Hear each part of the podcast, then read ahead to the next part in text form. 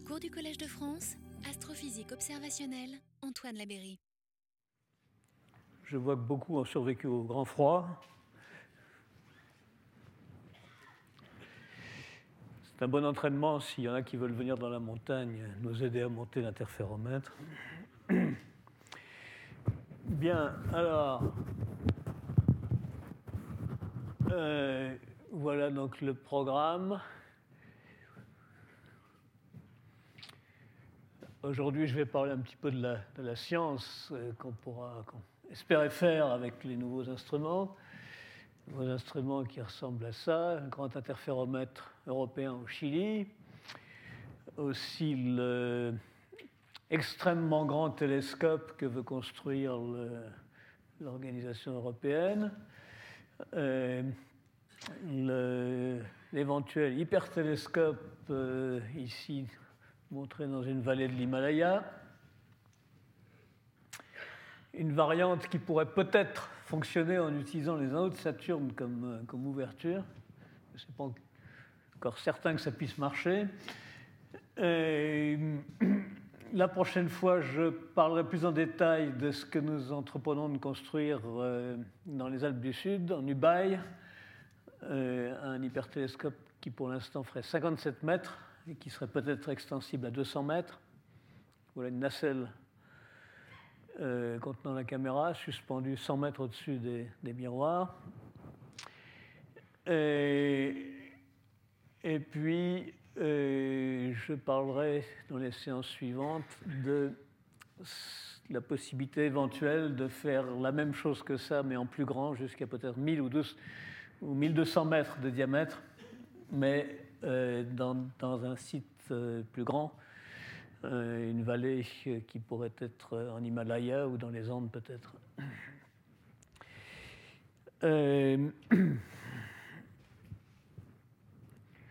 Bon, donc je vais encore parler du problème général de mieux voir les étoiles, leurs planètes, chercher la présence de vie et peut-être même de vie évoluée à un certain stade. Euh, les galaxies et l'univers lointain.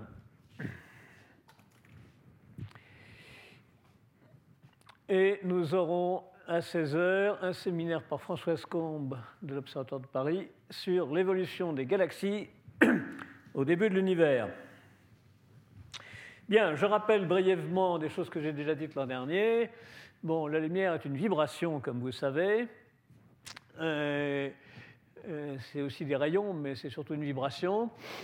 Euh, et, il y a des interférences. Alors, des interférences, on observe ça facilement avec d'autres vibrations que la lumière. Par exemple, sur une cuvette d'eau, vous mettez deux mouches euh, qui se débattent à la surface de l'eau sans réussir à s'envoler, qui font vibrer l'eau avec leurs ailes. Et vous voyez que les ondes concentriques émises par chaque mouche à la surface, en s'élargissant, se croisent et forment des interférences. C'est-à-dire qu'il y a des endroits où la vibration venant d'une mouche détruit la vibration venant d'autres mouches parce qu'elle est en opposition de phase. Et donc vous avez une espèce de ligne euh, hyperbolique à la surface de l'eau où euh, l'interférence est destructive, destructrice, c'est-à-dire qu'il n'y a pas, l'eau ne bouge pas, la surface de l'eau ne bouge pas, et d'autres lignes intermédiaires où elle est constructive et l'eau euh, monte avec une amplitude double. Bien, alors la lumière, c'est un peu la même chose. Alors pour que, pour que ça, se passe bien, il vaut mieux que les deux mouches soient de la même espèce, parce que si elles sont de la même espèce, elles font vibrer leurs ailes à la même fréquence, et à ce moment-là, ça fait des interférences stationnaires. Alors que si elles sont deux espèces différentes et qu'elles n'ont pas la même fréquence, eh bien, les, les interférences ne vont pas être stationnaires, sauf euh, sauf euh, là où, sur l'axe de symétrie, euh, sinon vous allez avoir des franges, qui, des interférences qui se déplacent en fonction du temps. Bon, alors ce genre de phénomène a été étudié par Jung dans les années 1810. Voilà le beau dessin qu'il avait fait à l'origine, qui représente exactement le phénomène, où il montre que si on trace des cercles concentriques qui viennent d'un un petit trou qui, est centré sur un petit trou et d'autres centrés sur un deuxième petit trou, à une certaine distance. Euh, si on regarde comment se croisent les cercles, on voit qu'il y a des endroits où ils sont en face, pour ainsi dire. et d'autres endroits ils sont en opposition de phase, et alors il raisonnait que si ce sont des ondes lumineuses qui émergent des deux trous, vous éclairez les deux trous par une onde plane de lumière, vous avez deux séries d'ondes divergentes qui sortent des trous par diffraction, et vous avez des zones ici où la lumière détruit la lumière parce qu'elle est en opposition de phase, et d'autres zones au contraire où la lumière renforce la lumière.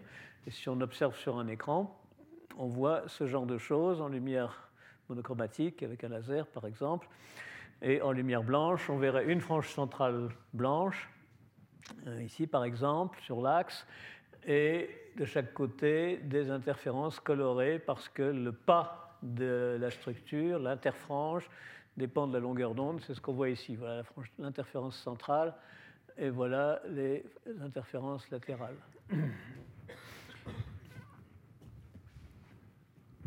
Bien, alors, euh, les euh, Fresnel avait indiqué une construction géométrique très simple, qui consiste à additionner des vecteurs, euh, ce qui permet, vous représentez une vibration par un vecteur tournant ici, dont la queue est ici et la tête ici.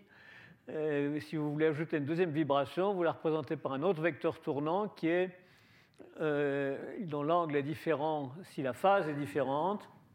Et si vous additionnez les deux vecteurs selon la règle classique du parallélogramme, vous obtenez une vibration qui a une phase euh, différente et une amplitude différente, qui tourne à la même vitesse, et c'est un moyen de représenter l'addition des vibrations. Alors si vous, avez, si vous avez non pas deux, mais n vibrations, puisque nous allons parler d'interféromètre à n ouvertures, euh, eh bien, vous pouvez faire la même chose. Euh, une autre façon d'ajouter, il, y a la méthode du parallélogramme, mais il est presque équivalent de dire qu'on porte un premier vecteur euh, on fait un deuxième pas avec le deuxième vecteur et on rejoint ces deux-là, ça donne la somme. Et on peut faire ça avec n vecteurs, et ça vous fait une marche avec des pas aléatoires, ce qu'on appelle une marche aléatoire. Enfin, aléatoire, pas forcément aléatoire, une marche avec des pas euh, en ligne brisée. Et, euh, et vous avez la résultante. Si les phases sont aléatoires, c'est-à-dire si ces angles euh, sont aléatoires, eh bien le résultat peut être euh, zéro ou n'importe quoi jusqu'à la somme euh, des, modules des vecteurs.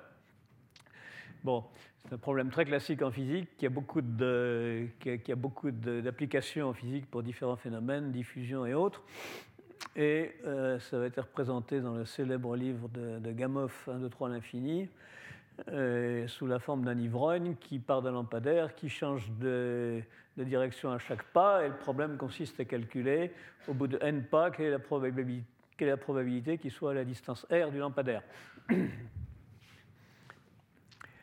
Bon, alors dans la nature, nature biologique, dans la nature minérale aussi, dans la nature minérale aussi, vous avez des interférences, par exemple les opales. Les opales sont des, sont des nanostructures formées d'un empilement de micro, nanobilles de silice euh, parfaitement rangées, bien en ordre, euh, comme, des, comme des œufs dans un, dans un carton à œufs. Vous savez, ces anciens cartons à œufs qu'on voyait dans les épiceries où il y avait plein d'œufs dessus bien rangés. Eh bien, une opale, c'est un peu la même chose, sur plusieurs épaisseurs. Et ça a la propriété de réfléchir des rayons de lumière qui interfèrent, d'où les couleurs mirobolantes des opales. Bon, alors, mais la nature biologique, donc il y a des interférences minérales, mais la nature biologique aussi a fait des interférences, et la nature biologique y a trouvé un, intérêt et il y a toute une évolution depuis des millions d'années qui s'est acharnée à rendre ces interférences le plus tape à l'œil possible. Euh, parce que ce sont des signaux que s'envoient les insectes, par exemple, euh, envers leurs collègues pour leur, euh, pour leur signaler leur présence, etc. Donc la nature a essayé de faire les interférences les plus constructives, les plus brillantes possibles. Alors vous avez des petites merveilles volantes ou rampantes par exemple les oiseaux-mouches, euh, les pans, euh, des papillons. alors, ils pas, ce sont des couleurs qui n'ont pas de pigments. Si on regarde au microscope électronique, qui change, la couleur change selon l'inclinaison de, de l'éclairage. C'est très spectaculaire. Alors, vous avez vu au microscope électronique, vous voyez l'aile, l'aile. Euh, qui portent des petites écailles, un peu comme les écailles d'un poisson ou les tuiles d'un toit. Chacune de ces écailles est un petit système qui produit des interférences. Si on regarde au microscope électronique, vous voyez que ces espèces de, de crêtes parallèles sur les écailles sont en réalité une espèce d'empilement de, lamelles euh, dont l'espacement est 250 nanomètres, c'est à peu près la moitié de 500 nanomètres, qui se trouve être la longueur d'onde de la lumière jaune. Bon, autrement dit, euh, lorsque vous avez un rayon de lumière jaune qui, qui tombe du soleil qui arrive là-dessus, il y a une partie qui se réfléchit sur la première lamelle, une autre partie sur la deuxième lamelle. Toutes ces lamelles sont transparentes. Et donc vous avez à chaque, à chaque étage, vous avez un peu de lumière qui réfléchit. Et tous ces rayons réfléchis, comme ils ont fait un trajet supplémentaire, l'un par rapport au précédent, ont fait un trajet supplémentaire de deux fois 250 nanomètres, ce qui fait 500 nanomètres, ce qui fait une longueur d'onde. Tous ces rayons réfléchis sont en phase, sont en phase, d'où un renforcement, une interférence constructive, un renforcement de la lumière, et donc ce, papillon paraît très brillant en lumière jaune mais il, sera, euh, éventuellement, il apparaîtra éventuellement complètement noir en lumière bleue. Bon, vous avez des papillons dorés euh, interférentiels, vous en avez des bleus aussi, en particulier en, Amazonie. Ça, justement, c'est une écaille d'un morpho bleu d'Amazonie qui sont absolument spectaculaires.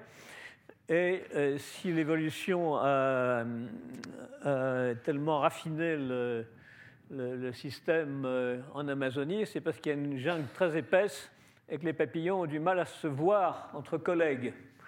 Mais grâce à ça, ils arrivent à se voir à 100 mètres de distance en envoyant des éclats, des éclats de, lumière bleue très, euh, très, très, très brillants.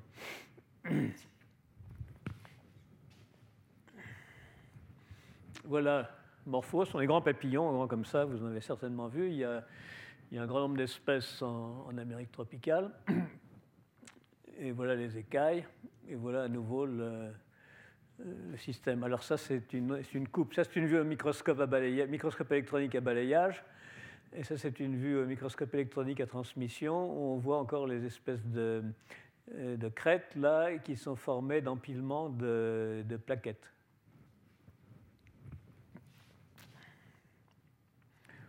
Si vous mettez une goutte de, euh, de, solvant ou une vapeur, vous mettez une goutte d'éther par exemple sur une aile de papillon comme ça, instantanément ça devient vert.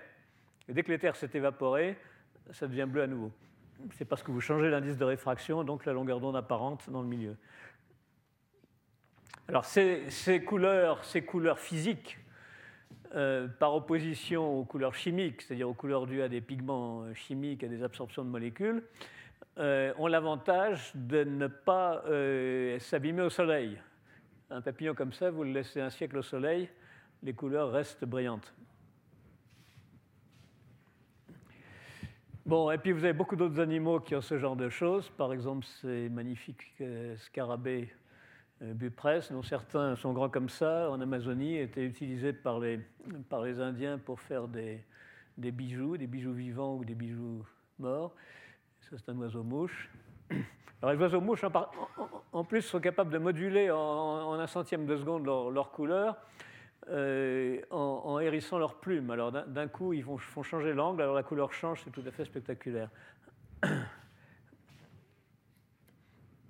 Bien, alors, ça sert aussi en astronomie, les interférences. Après tout, c'est ça, ça qui forme les images. Lorsque vous avez une lentille qui forme une image, c'est des anciens disaient c'est un effet de rayons qui sont déviés. À l'époque de Descartes, Spinoza, les premiers opticiens, c'est ce qu'on disait. Mais si on regarde de plus près actuellement, on peut dire oui, c'est un effet de rayon, mais c'est surtout un effet d'interférence. Euh, si la lentille reçoit de la lumière d'une étoile, d'une étoile jaune qui envoie de la lumière, l'étoile est tellement lointaine que l'onde sphérique, en réalité presque plane, on appelle ça un plan d'onde. Vous avez des plans d'onde jaunes qui arrivent là, et la lentille les transforme en onde sphérique dont le centre est euh, à l'endroit de la caméra. Et euh, si les anciens avaient eu raison, l'image sur la caméra aurait été infiniment piquée, c'est-à-dire qu'on aurait eu un point de lumière infiniment intense ici et infiniment petit. Bon, mais euh, ça n'existe pas dans la nature ce genre de choses. Et si on regarde de plus près, on s'aperçoit qu'en réalité, on n'a pas un point de lumière, on a une espèce de, figures avec une tache entourée d'anneaux qu'on appelle la tâche de diffraction d'Airy. Bon, et ça, c'est dû à des effets d'interférence.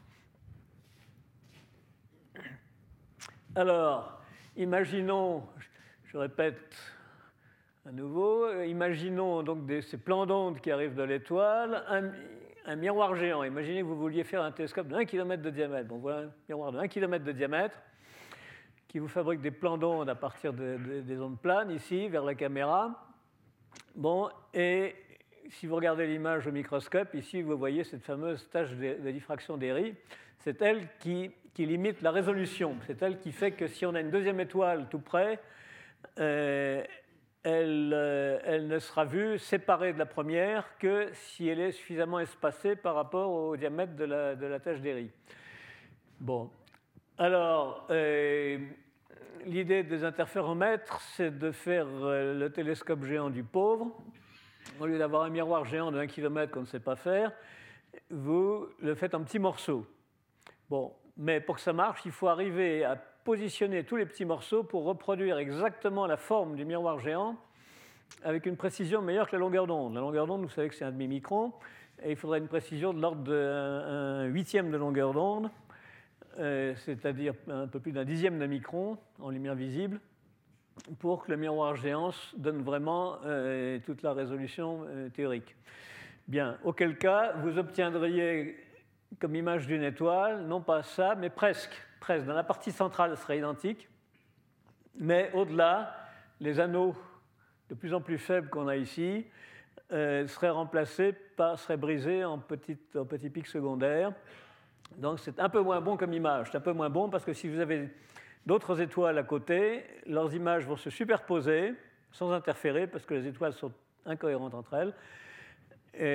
les images vont se superposer, les pieds, vont se superposer, donc ça va faire, s'il y a beaucoup d'étoiles, ça va faire une espèce de voile parasite, voile de lumière parasite, euh, qui euh, gênera un petit peu la vision des pics correspondant à chaque étoile. Bien. Alors, euh, au stade actuel, on en est pratiquement à ce stade-là, c'est-à-dire c'est vraiment le, télescope géant du pauvre, on n'a que deux morceaux.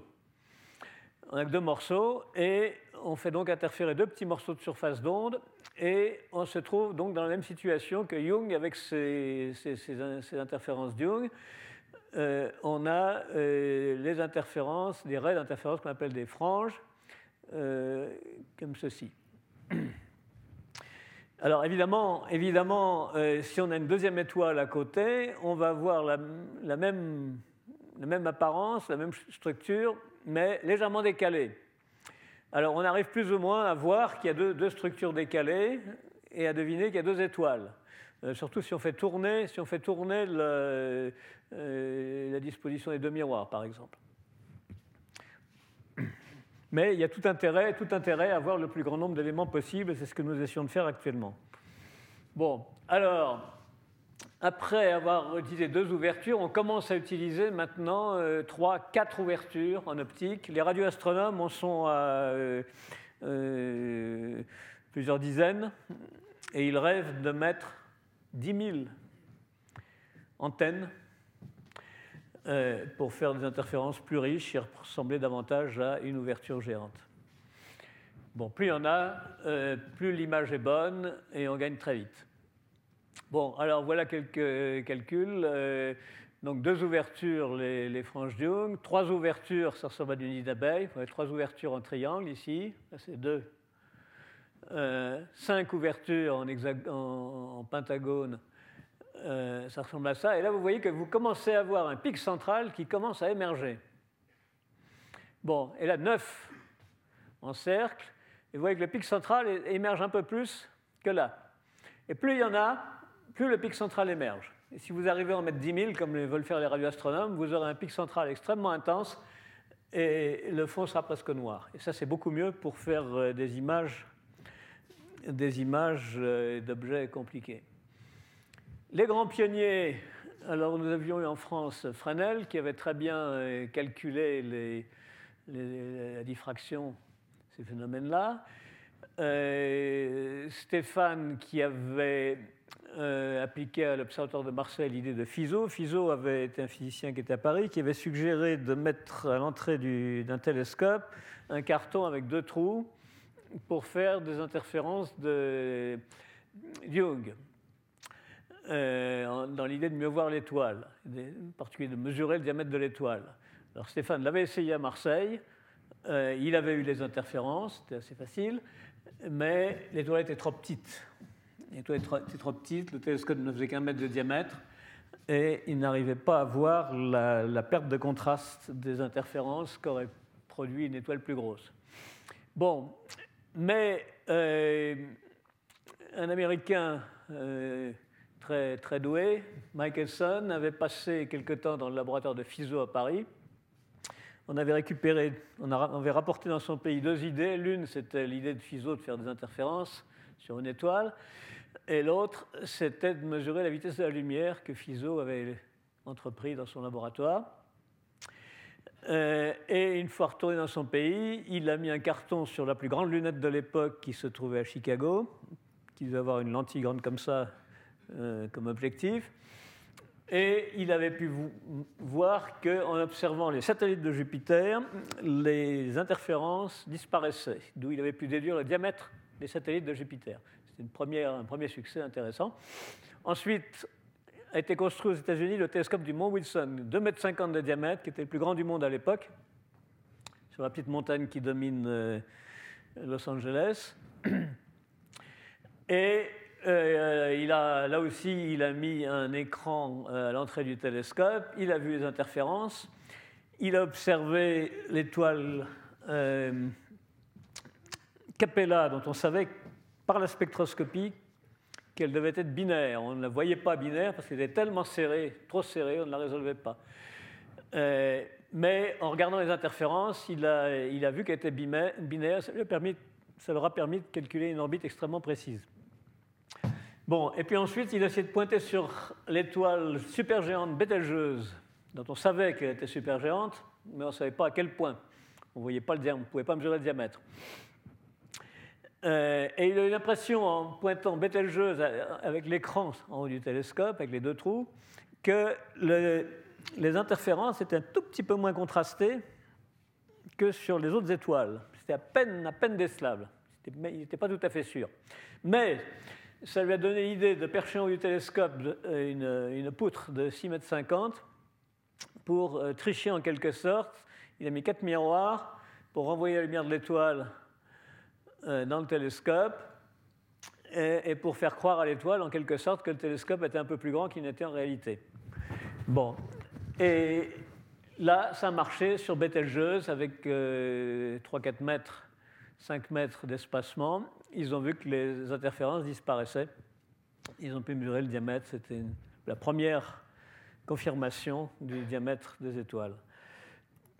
Bon, alors, euh, je rappelle brièvement euh, ce que j'appelle euh, hypertélescope. Alors, l'idée, l'idée est de mettre des ouvertures très nombreuses Euh, et de euh, reprendre l'image FISO. Alors imaginez un télescope géant, soit une lentille, soit un miroir géant. Vous pointez vers une étoile, tous les rayons viennent en, plusieurs, en, plusieurs morceaux. Tous les rayons viennent se croiser au foyer. Et si la disposition est ici est régulière, vous obtenez une image qui ressemble à ça, avec un pic central d'interférence et des pics latéraux. Bon, et euh, si on reprend cette image avec une optique contenant des, euh, petites euh, lunettes de Galilée fonctionnant à l'envers, et qu'on renvoie sur la caméra, on refocalise sur la caméra, on améliore cette image en concentrant mieux la lumière dans le pic central, parce que toute la lumière diffractée dans les, dans le halo lointain est, euh, supprimé et se retrouve dans le pic central. Bon, et si, vous avez, si votre étoile est double, euh, eh bien, vous verrez un deuxième pic blanc à côté etc. Donc vous, formez une image, mais cette image est seulement dans, une, dans un champ limité, contrairement au système FISO de base. Bon, si l'étoile, si vous avez une deuxième étoile, si vous avez une étoile qui n'est pas sur l'axe, qui est sortie de l'axe, euh, ça veut dire qu'ici, vous avez le plan d'onde qui est un peu oblique, euh, et à la sortie de ces petites lunettes, ce système-là, on appelle le densifieur de pupille, vous avez des petits morceaux de surface d'onde un peu inclinés par rapport au plan d'onde moyen, en quelque sorte en, marge d'escalier. Et euh, à ce moment-là, ça se passe un peu moins bien pour l'interférence. Et si on, si on, va trop loin hors de l'axe, euh, l'image blanche euh, dévie ici et elle s'atténue et elle disparaît complètement quand on atteint cette zone-ci. C'est ça qui produit cette limitation de champ.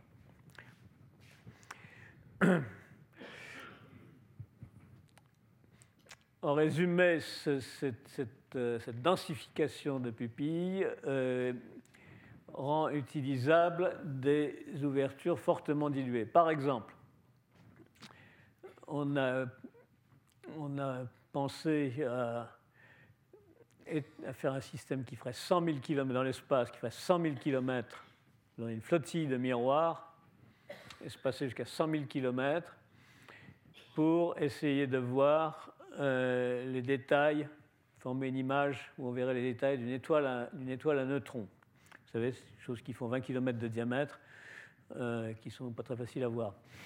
Bon, alors sur le papier, ça marche, à condition, à condition d'utiliser cette densification euh, qui permet de concentrer toute la lumière dans l'étoile. Sinon, on, on aurait très peu de lumière.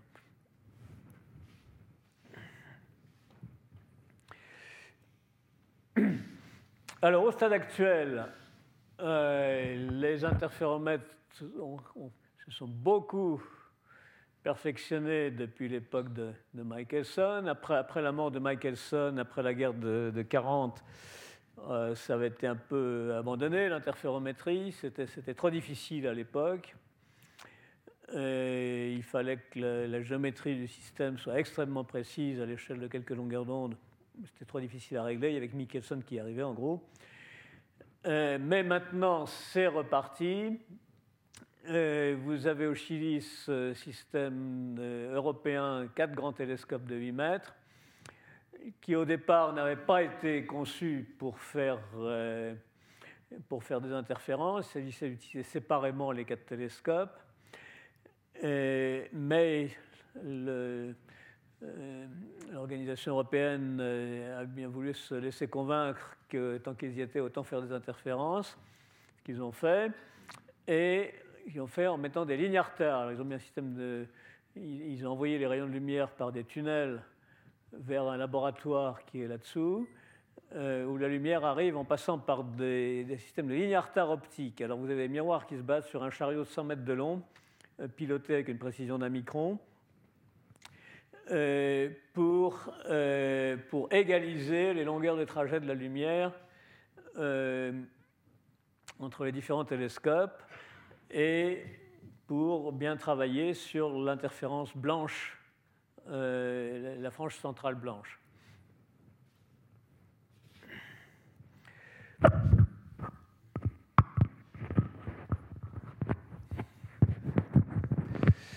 Bien, je rappelle aussi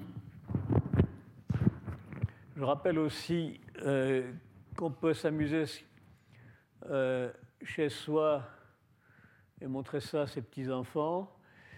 C'est très facile de simuler ce genre de système en prenant un appareil photo euh, et en mettant devant un papier, du papier d'aluminium, vous savez comme il y a dans les cuisines, avec des trous d'épingle pour simuler des, ouvertures, des petites ouvertures.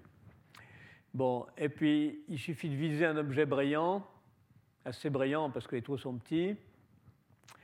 Euh, par exemple, par exemple euh, vous prenez du papier d'aluminium, vous le froissez, vous le défroissez, euh, vous le posez au soleil, posez au soleil à quelques mètres de distance, et vous le photographiez. Bon, et le papier d'aluminium au soleil, on dirait une constellation d'étoiles, c'est plein de petites facettes brillantes.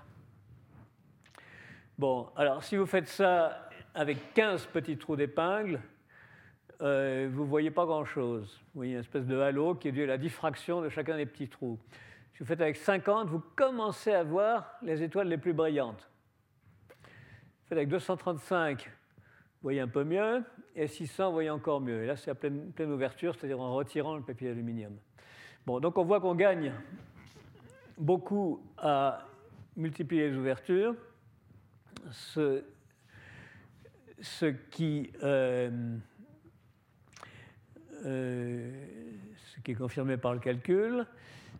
Euh, et vous voyez aussi que chacun des petits trous, si vous mettez un seul petit trou, vous voyez une espèce de halo là, qui est la lumière diffractée par une seule ouverture.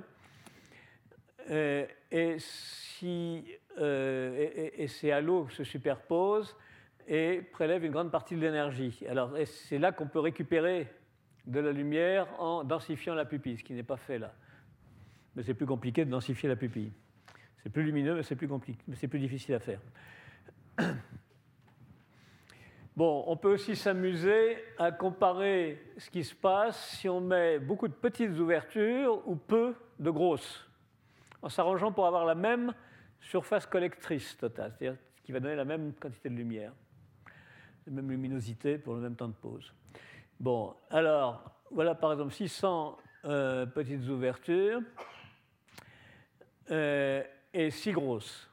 Est si grosse. Alors il faut regarder, il faut agrandir un peu. Euh, par exemple ici avec 600 petites ouvertures. Bon là on a fait tourner, on a fait tourner l'ouverture, le, diaphragme euh, pendant l'opération, ce qui améliore légèrement pendant la pause. Bon, et si vous regardez, si vous agrandissez cette partie-là, par exemple, bon, ben voilà, voilà votre constellation d'étoiles. Là, ça ressemble à un amas globulaire. Et, dans le cas de six grosses ouvertures, si vous n'avez pas fait tourner, ça ressemble à ça, ce qui ressemble à pas grand-chose. Euh, et si vous avez fait tourner, on commence à distinguer un petit peu les étoiles les plus brillantes. Par exemple, là, vous avez une étoile un peu plus brillante que vous voyez là. Donc la conclusion est que là encore, on constate qu'il y a tout intérêt à avoir des ouvertures petites et nombreuses plutôt que grosses et pas nombreuses. Alors ça va à l'opposé de ce qui a été fait au Chili avec ces six grands miroirs. Et maintenant, ce qu'on veut faire, c'est avoir non pas six grands miroirs, mais 100 euh, ou 1000 petits. Petits, grands comme ça, par exemple. C'est ce que nous construisons euh, dans l'Ubaï. Bon, alors le même genre de choses se voit en faisant des simulations numériques. Là, vous avez 49 euh, trous d'épingle, pour ainsi dire, mais numériques. Euh, là, vous avez une constellation de 300 étoiles bleues, vertes et rouges.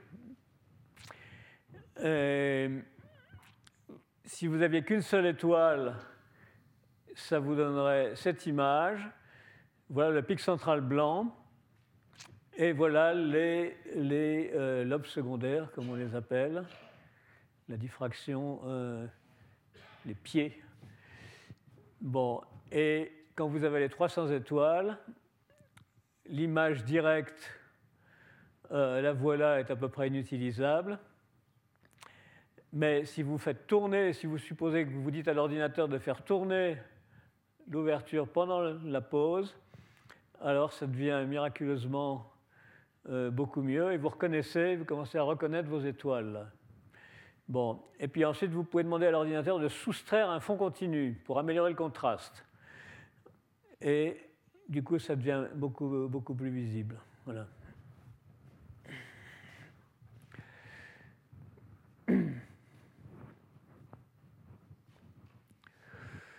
Bon, alors Jusqu'ici, les interféromètres ont donné quelques résultats très prometteurs, mais sur des objets simples, parce qu'ils n'avaient pas assez d'ouverture. Euh, mais avec, par exemple, 33 ouvertures, ne serait-ce que 33 ouvertures, vous pourriez regarder une constellation de 1000 étoiles. Alors, euh, voilà une simulation. Euh, voilà le cas où il y aurait une seule étoile. Vous voyez la tache blanche et, les pics secondaires. Et euh, l'image directe sans rotation avec, en soustrayant un fond uniforme, et là en soustrayant un fond uniforme. Bon, donc on voit que là encore que on peut voir des étoiles très nombreuses, c'est-à-dire beaucoup plus de choses qu'on a pu voir jusqu'à présent, à condition de mettre plus d'ouverture. Bon, et puis voilà encore une, euh, simulation confirmant euh, ce que je disais à propos de la comparaison entre quelques grandes ouvertures ou de nombreuses petites. Voilà quelques grandes ici, et sinon derrière de nombreuses petites. Avec quelques grandes, vous avez, vous avez un amas d'étoiles là. Euh, quelques grandes, vous avez euh, une image comme ça sans rotation, une image comme ça avec rotation, qui ne sont pas très utilisables. Et si vous avez les petites, voilà, sans rotation et avec rotation. Et alors là, vous reconnaissez, vous reconnaissez vos étoiles, vous reconnaissez la disposition.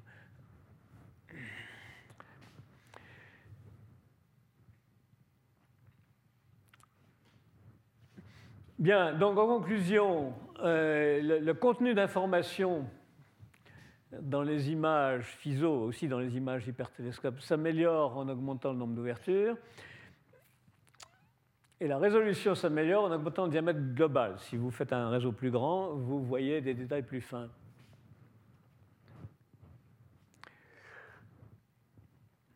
Bon, mais euh, si l'ouverture est plus diluée, la proportion d'énergie dans le pic d'interférence diminue. Et, ça, on peut l'éviter en densifiant la pupille. Euh, auquel cas, on intensifie l'image, mais on rétrécit le champ. Bien, alors, tout ceci supposait qu'il n'y avait pas d'atmosphère. Euh, et l'atmosphère est une catastrophe parce qu'elle contient des bulles d'air chaud qui déphasent la lumière, de sorte que les rayons euh, venant de toutes les ouvertures ne sont pas en phase lorsqu'ils arrivent dans l'endroit du, pic central, et donc vous n'avez pas une interférence bien constructive. Euh, l'image, le, pic central est remplacé par un, paquet de, de taches qu'on appelle des tavelures ou des, ou ou des speckles en anglais, Euh, et qui bouge très vite. Ça ressemble à une casserole d'eau bouillante à cause du mouvement des, globules d'air chaud dans l'atmosphère. Bon, néanmoins, on peut filmer ce phénomène, envoyer ça dans l'ordinateur et avec des algorithmes euh, sophistiqués de triple corrélation, l'ordinateur peut reconstruire une image à haute résolution euh, de l'étoile. Alors, il y a un alors, c'était connu sur les télescopes classiques, les grands télescopes classiques, ce qu'on appelle la méthode de speckle imaging. Un collègue euh, indien euh, vient de faire des simulations et, a trouvé que ça marchait aussi très bien pour les hypertélescopes. Euh, et ça, va être, ça a été soumis pour, pour publier. Bon, alors, les étapes futures. Pour la très haute résolution. Alors déjà, depuis la Terre, euh, on peut faire des hypertélescopes peut-être jusqu'à 1000 ou 1200 mètres de diamètre. Pourquoi pas plus? Parce qu'on est obligé d'utiliser la courbure euh, naturelle d'une vallée ou d'un cratère pour disposer des miroirs et qu'il n'y en aurait pas de plus grand. Bon, ça pourrait ressembler à ça dans une dans une vallée du Tibet. J'en parlerai, enfin pas du Tibet, de l'Himalaya, j'en parlerai plus en détail euh, prochainement.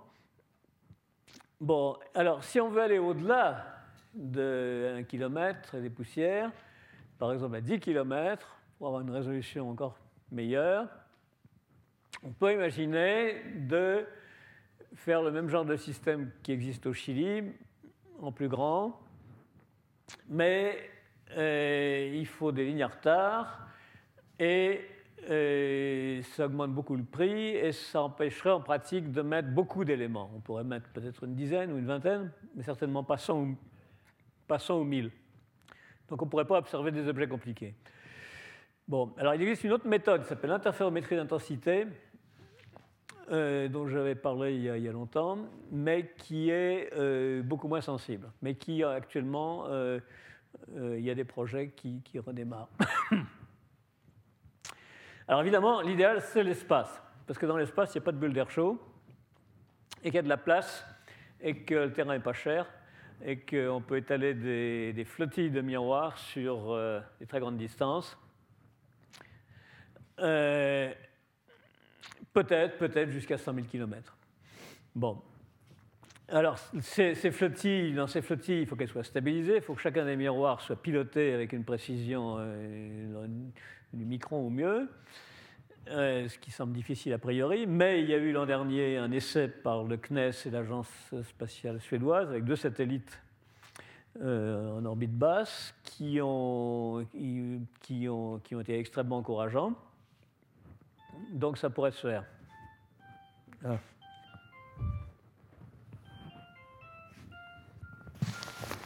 Excusez-moi.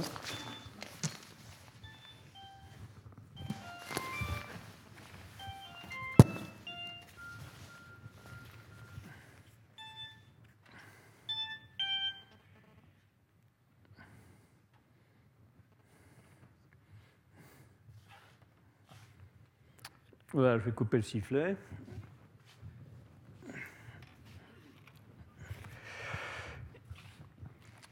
Euh, bon, ça pourrait, alors, ça peut être stabilisé par microfusée, mais ça a une durée de vie limitée.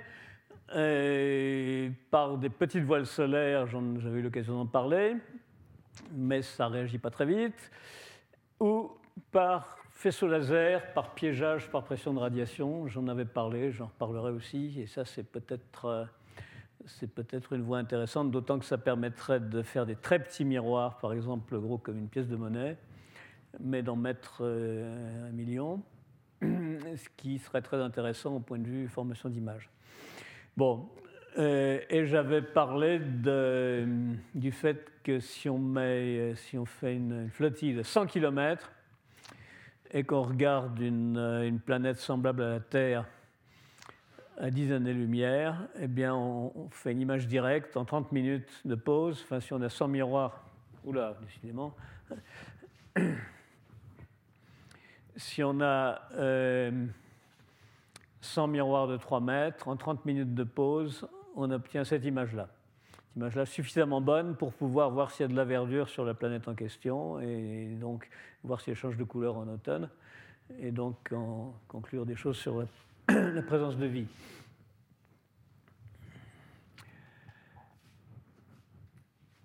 Bon, alors actuellement, avec ce qui existe comme interféromètre, et essentiellement celui-ci au Chili qui est le, champion actuellement, euh, il y a un début très prometteur et pour les choses les plus faciles à observer, c'est-à-dire les étoiles, les étoiles brillantes.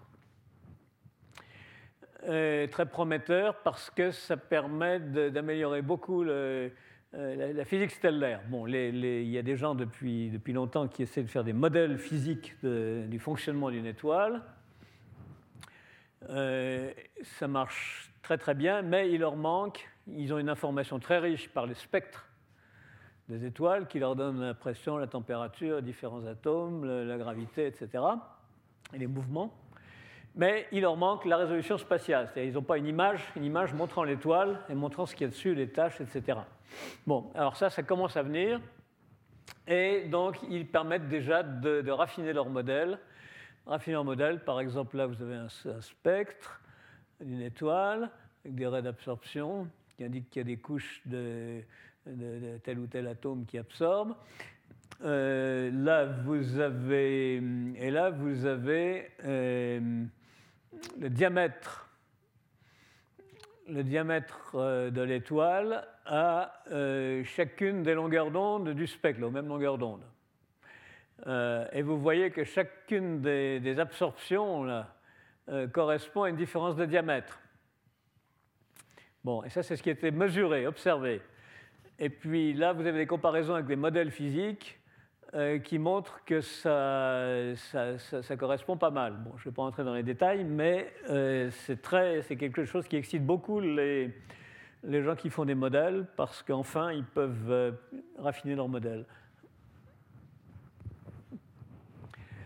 Bon, alors, si on augmente encore la résolution et le nombre de télescopes, bien sûr, on pourra faire beaucoup plus de sciences, euh, ne serait-ce déjà que sur notre Soleil.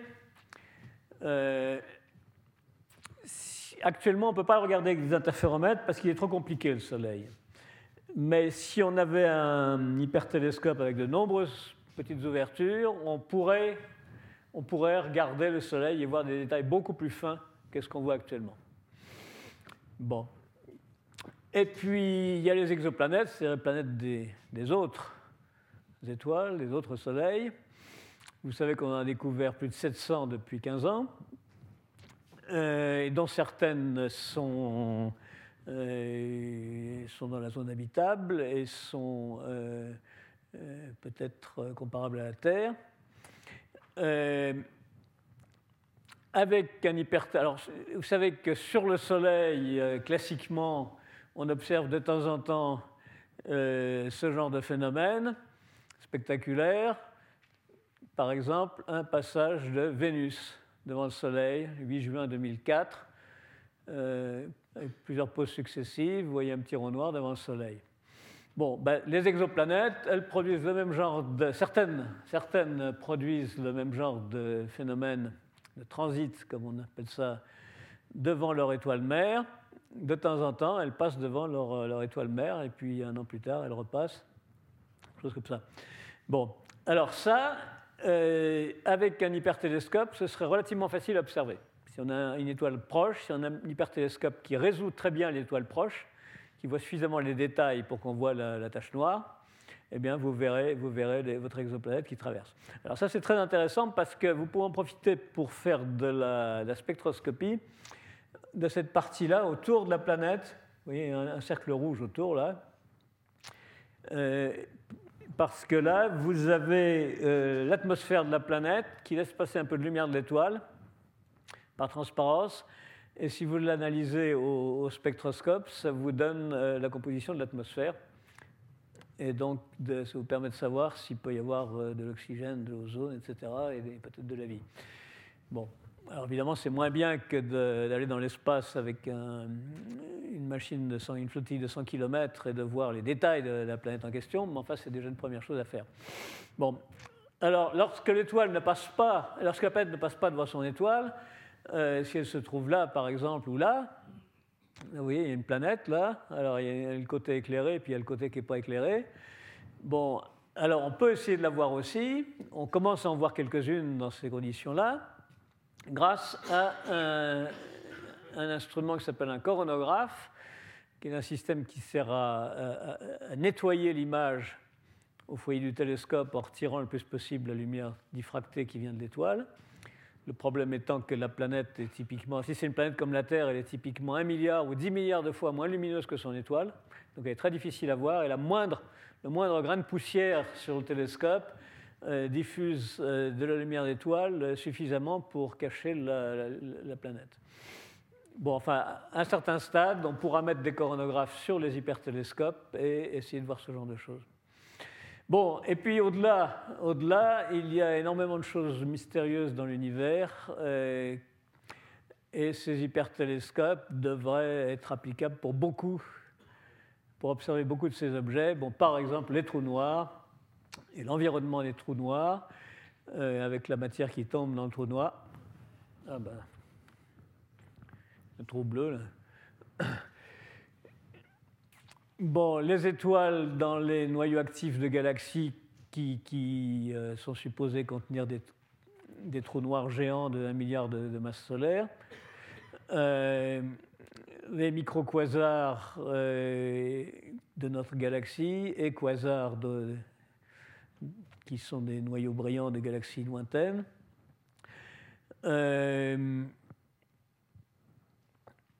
la partie du centre de notre galaxie où on voit des mouvements d'étoiles extrêmement rapides qui prouvent qu'il y a une masse extrêmement importante, invisible euh, au centre, qui est probablement un trou noir.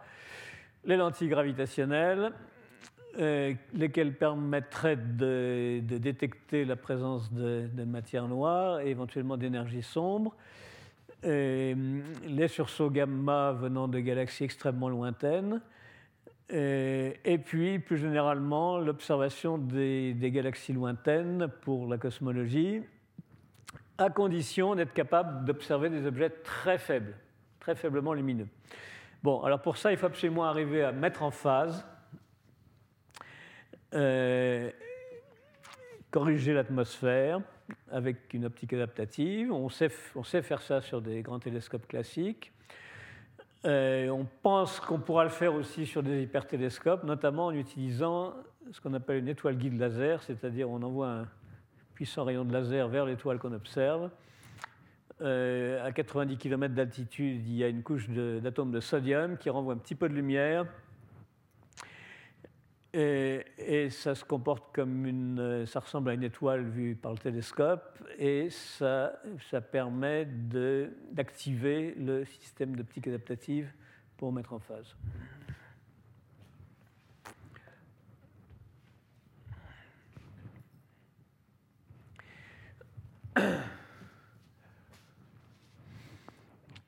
Alors, euh, trou noir et micro-quasar, voilà des dessins d'artistes. On n'arrive pas encore à voir ça aussi bien. On pense qu'il s'agit souvent d'un système d'une étoile binaire, où l'une des étoiles perd de la matière et arrose en cascade l'autre étoile, ce qui forme un disque, ça s'enroule autour, ça forme un disque comme les anneaux de Saturne. Et là où ça tombe, ça euh, dégage beaucoup d'énergie. Euh, donc cette partie-là est très lumineuse. Il y a des rayons X parce que c'est très violent. Et il y a souvent un mystérieux jet, on ne sait pas très bien expliquer, euh, qui ressemble au jet des, vrais quasars, c'est pour ça qu'on appelle ça des micro-quasars bien que là il s'agisse de choses qui sont dans notre galaxie, alors que les quasars sont beaucoup plus éloignés. Bon, alors parmi ces micro-quasars, il y en a un qui est extrêmement curieux, qui s'appelle SS433. Euh, alors il y a une vidéo là, mais est-ce que je vais arriver à la mettre en route? En général, ça ne marche pas.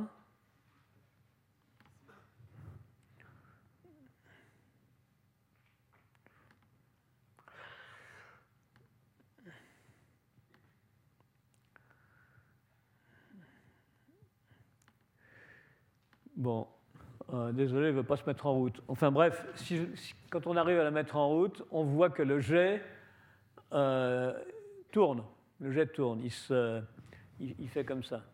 comme ça. Il a une précession. Bon, et ce jet, on voit des, des atomes d'hydrogène par spectroscopie avec des vitesses correspondant au tiers de la vitesse de la lumière, décalées vers le rouge d'un côté et vers le bleu de l'autre côté. Bon, ça, c'est une image radio de S433 où on voit un jet aussi en forme de, ressort à matelas. Euh, parce que, à cause de la rotation. Bon, et puis alors là, il y a une autre vidéo. Une autre, vidéo. Alors ça, c'est une simulation, mais ça, c'est une vraie observation radio. Je ne sais pas si elle va vouloir démarrer.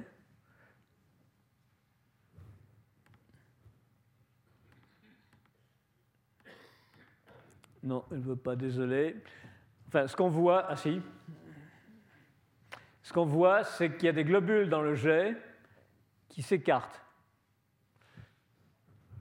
Je peux la relancer.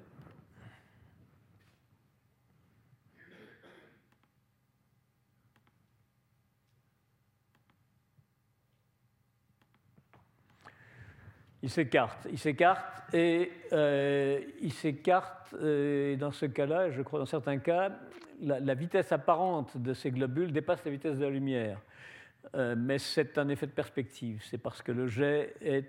parce que la vitesse apparente ne représente pas la vitesse réelle, c'est parce que le jet est dirigé vers l'observateur. Vers Bien, alors il est fortement question en ce moment que l'Europe construise un extrêmement grand télescope de 39 mètres qui coûterait un milliard d'euros. Et la décision n'est pas encore prise par l'Observatoire européen austral, mais euh, j'espère qu'elle sera prise bientôt. Un site, a été trouvé au Chili.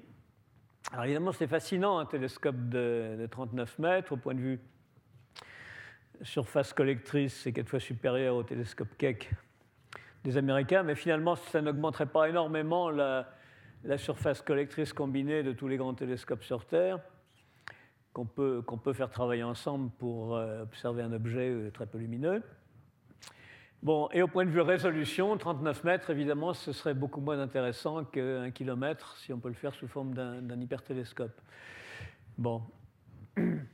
Alors l'avantage du, télescope géant par rapport à un hypertélescope, c'est qu'il a un champ plus étendu. Si vous prenez une photo, si vous mettez une mosaïque de, CCD au plan focal, une mosaïque grande comme ça, vous pouvez avoir une photo avec euh, beaucoup de mégapixels et donc voir beaucoup de millions d'étoiles en même temps dans une galaxie par exemple ou un amas globulaire, quelque chose comme ça ou prendre beaucoup de spectres à la fois avec des, canaux de spectrographes euh, en parallèle. donc vous pouvez en extraire une information très riche pour les études systématiques des propriétés statistiques euh, dans un champ d'étoiles, des choses comme ça. Euh, donc ça, c'est évidemment très intéressant. Et ça, on ne peut pas le faire avec un hypertélescope parce que, pour différentes raisons, on aura, on aura un champ beaucoup plus réduit. Euh, par contre, on pourra observer euh, différentes parties du ciel en même temps, en mettant plusieurs nacelles suspendues au-dessus de plusieurs nacelles focales au-dessus du, champ de miroir. Bon, alors, par contre, la résolution sera beaucoup, beaucoup plus faible, bien sûr.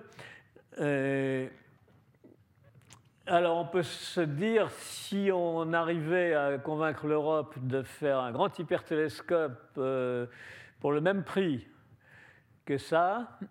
Euh, on pourrait, un argument, c'est qu'on pourrait avoir plus de surface collectrice. On pourrait avoir plus de surface collectrice, plus de mètres carrés de miroir. Pourquoi? Parce que euh, on n'aurait pas de coupole géante qui coûte très cher et ni de monture orientable qui coûte très cher. Bon, ni de béton, ni de goudron, etc.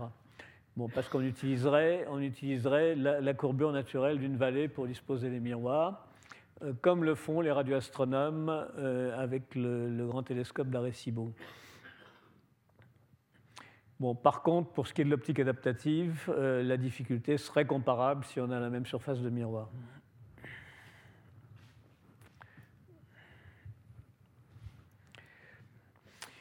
Bon, donc il serait, intéressant d'arriver à comparer euh, en détail la science que pourrait produire un, ELT et un hypertélescope de même, prix. Bon, voilà par exemple euh, dans l'Himalaya, euh, la vallée de Spiti en Inde, où il y a le, fond est à 4000 mètres, les crêtes sont à 6000 mètres et vous avez euh, la place là, de mettre, euh, euh, de mettre un, réseau de miroirs qui pourrait faire dans les 1000 ou 1200 mètres de, large et qui donc ferait un très très grand instrument. Alors à la même échelle, à la même échelle si on met le, le, télescope de 39 mètres ici, évidemment, il sera, il sera beaucoup plus petit.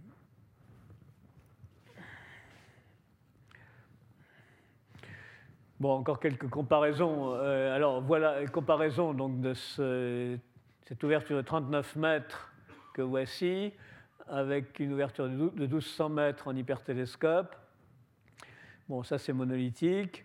Euh, l'image d'une étoile, la tache d'Erie est comparativement beaucoup plus grosse.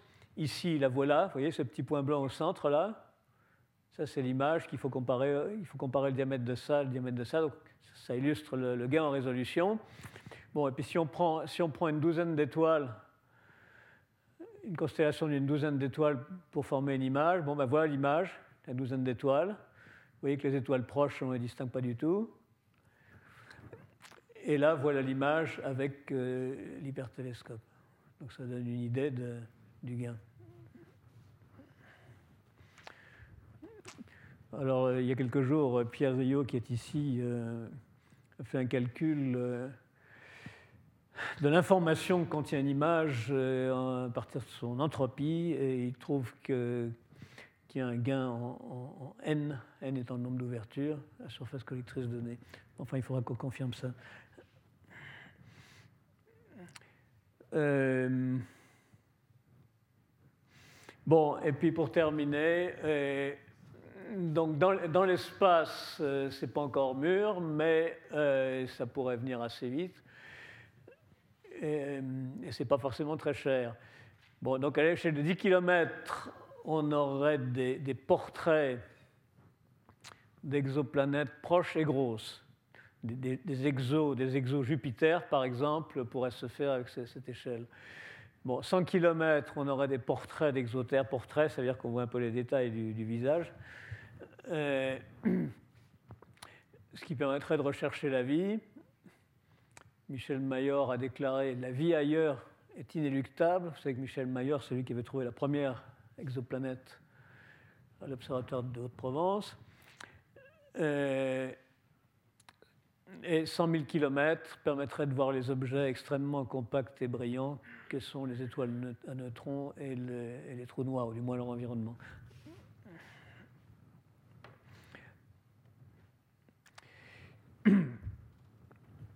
Voilà, je vous remercie. Retrouvez tous les contenus du Collège de France sur www.colège-2-france.fr.